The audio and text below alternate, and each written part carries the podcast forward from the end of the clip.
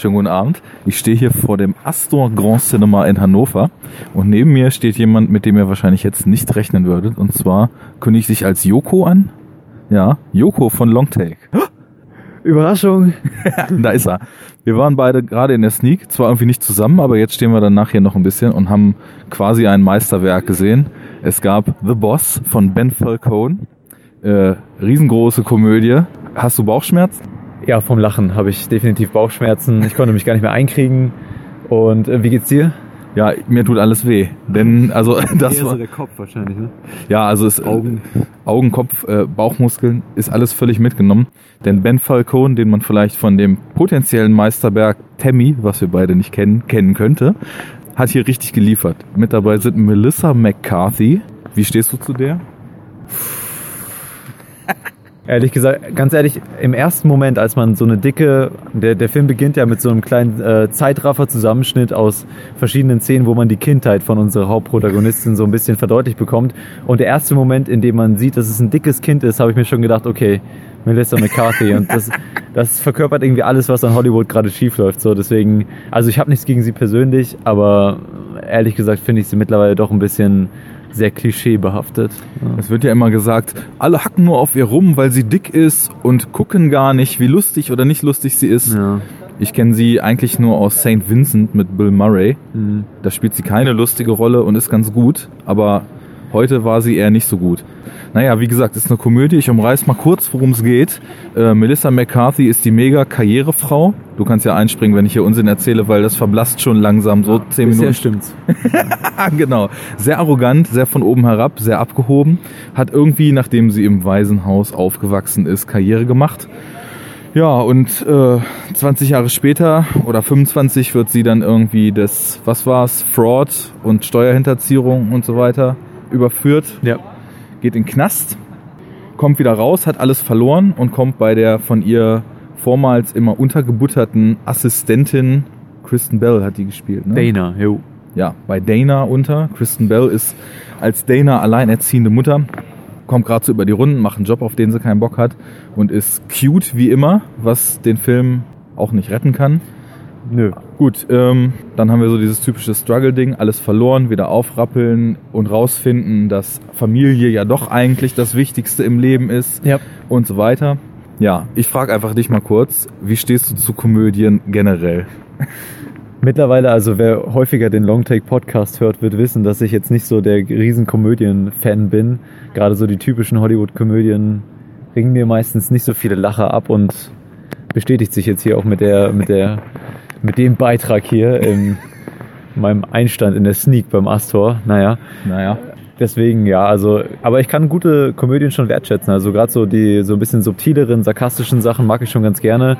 Diese Hau drauf Dinger und so, weiß ich nicht unbedingt. Slapstick kann ich auch was mit anfangen. Waren auch so einige Momente in dem Film, wo es versucht wurde, aber ja, schon alles sehr plump irgendwie. Auf jeden Fall. Also ich mag teilweise Komödien sehr gern. Timing ist das Wichtigste und der Film hat absolut überhaupt kein Timing. Ja. Also ich, ich weiß nicht, was da wie irgendwie wirken sollte, aber man hat das Gefühl, dass eigentlich ja, zum Glück nur 90 Minuten alle nonstop durcheinander brabbeln, ohne überhaupt irgendwie jemals mal Pointen wirken zu lassen, mal Zeit zu geben. Zwischendurch fallen Leute Treppen runter und äh, werden gegen Wände geschleudert. Ja. Das Ding ist auch mit Sicherheit eine R-rated Komödie in den USA, ne? Viele Schimpfwörter. Ja, das daraus wird dann, äh, weiß ich nicht, so typisch spießig USA-Style-mäßig Humor in dicken Häkchen. Penis, Kacke, diese ganze Geschichte.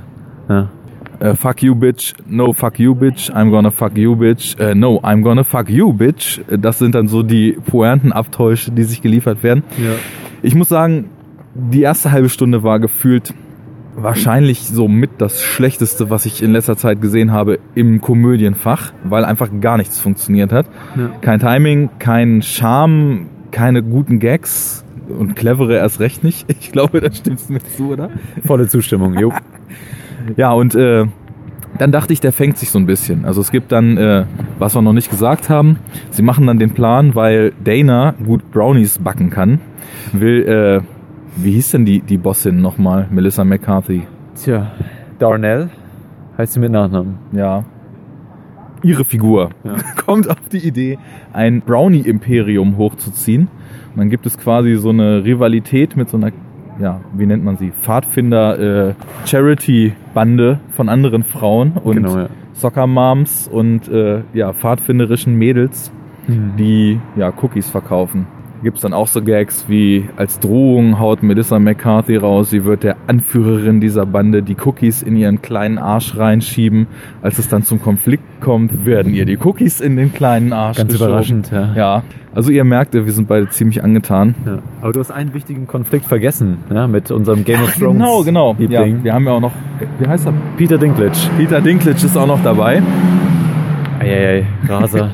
Kann man mal aufs Gas drücken. Genau, da, da wird irgendwie versucht, so eine Hintergrundgeschichte zu etablieren zwischen ihr und Peter Dinklage, so eine krude Liebesgeschichte, die da versucht wird aufzubauen und so ein bisschen noch Humor reinzubringen, aber man hat das Gefühl, alles ist so ganz halbgar behandelt. Also die Geschichte wird am Anfang mal so ein bisschen angerissen und am Ende versucht man dann den Bogen zu spannen, aber Und ich kann mir auch nicht wieder ni- nicht helfen. Ich habe schon wieder das Gefühl, dass äh, Körpermaße hier schon wieder so ein bisschen als Freakshow ausgeschlachtet werden. Also es sind dann eben auch Szenen, wo man es einfach lustig finden soll, dass ein Kleinwüchsiger mit einer Dicken gerade sich vergnügt. Oder Äh, auch äh, die Konstellation von Peter Dinklage, der ja in seinem, als Assistenten diesen sehr hochgewachsenen Kerl hat, den man auch aus Veep kennt. Ich weiß nicht, HBO-Serie? Kenne ich nicht, nee. Nee, aber also mal, es wird schon versucht, so mit extremen Körpermaßen, auch wenn mal Kinder oder so beleidigt werden von den Pfadfindern, die irgendwie besonders groß sind oder so. Also diese Körperlichkeit wird schon extrem dafür benutzt, um irgendwie ähm, Humor zu erzeugen, was aber irgendwie äh, Es ist wieder so, was aus der Norm fällt, äh, Ja. ist dann halt eben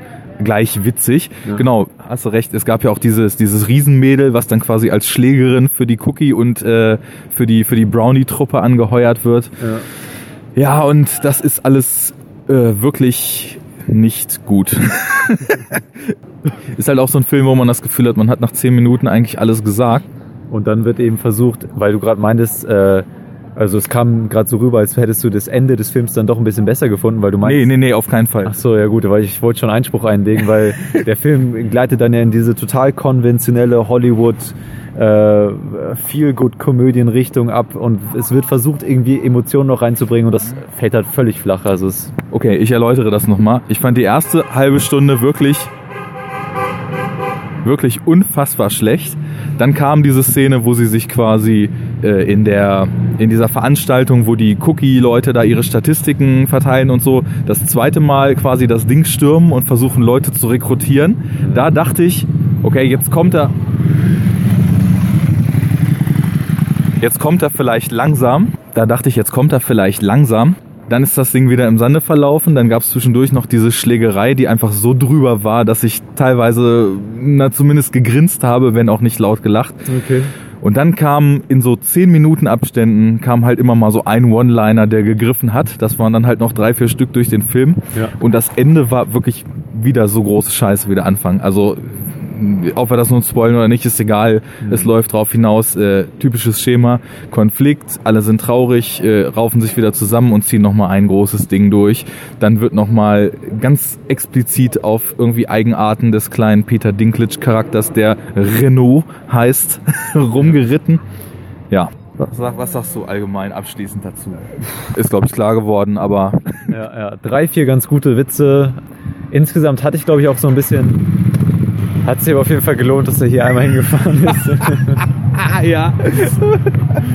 Was war das denn für ein Abstecher? Gashorn checken. Ey Gott, der Gashorn ist offen. Gut. Ja, so ein, zwei, drei, vier gute Witze, eine, eine richtige gute Line, wo auch das ganze Kino mal so einheitlich gelacht hat. Ja, ich weiß nicht, die auch so relativ auf der Mitte, als so ein Mädchen beleidigt wird von den, von den äh, Girl Scouts da. Ähm, ja, aber mehr war da nicht drin. Und ehrlich gesagt hatte ich auch so ein bisschen Probleme mit dieser ganzen, wie mit einigen Klischees und Stereotypen umgegangen wird, wie mit Körperlichkeit umgegangen wird, wie auch teilweise ähm, Männerrollen oder, oder so das Männerbild aufgebaut wird, wenn da irgendwie so ein Typ sitzt im Helikopter und äh, gesagt wird, ja, zieh mal lieber dein Hemd aus, so, weil das ist das Einzige, wozu du gut bist. Da dreht sich so ein bisschen dieses Argument, was man sonst aus Hollywood kennt, dass eigentlich Frauen immer nur dazu benutzt werden, irgendwie diese Dimension, Dimension zu bedienen, kehrt sich so ein bisschen um. Meinetwegen, ich meine, Frauen haben es ja äh, auch lange genug beklagt. Darf jetzt ruhig auch mal sich umdrehen, so, aber es war irgendwie schon diese ganze Körperlichkeit, die versucht wurde, dann irgendwie daraus Humor zu ziehen, war schon extrem fragwürdig, so in meiner Sicht. genau das Thema. Da verweise ich mal auf die Superhero Unit 4, die bald online geht. Christian Steiner und ich diskutieren nämlich genau darüber, ist die typischen Sexismus-Klischees von äh, typischen Bunny-Mädels umzudrehen und dann in Häkchen starke Frauen mit typischen Bunny-Männern zu machen. Besser? Ich denke nicht, weil es genau dieselbe Scheiße ist. Man kennt sie nur noch nicht so häufig. Es macht es trotzdem nicht besser. Dein Fazit, da steige ich voll drauf ein. Also das Ding hat wirklich ganz, ganz fürchterliches Timing, ist schrecklich geschrieben. Zwischendurch funktioniert ab und zu halt mal ein Gag.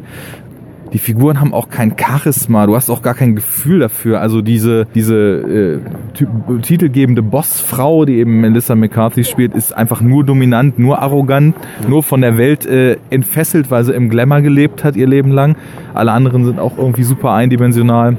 Ja. Und ich glaube, wer Komödien sehen will, kann den gern auslassen, denn der ist wirklich schlecht. Für mich im Prinzip alles, was falsch läuft in Hollywood, wird hier äh, in diesem Beitrag im Kino verkörpert. So. Also was wäre dein Letterbox-Rating? Ah, ich habe gerade eine 6 gegeben in der Sneak, also die schlechteste Note, äh, die man, die man da äh, geben kann. Ich weiß nicht, ich würde irgendwie einen Stern geben oder so, weil ich ein paar Mal gelacht habe und so. Gut, da sehe ich mich ratingtechnisch anscheinend gnädiger. Ich habe nämlich nur eine 5 gegeben, würde aber auf Letterboxd auch als nächstes dann einen Stern einhacken und sagen, bitte Finger davon. Film startet nächste Woche, übergeht ihn, es läuft genug anderes Zeug an, was sich mehr lohnt. So viel von uns.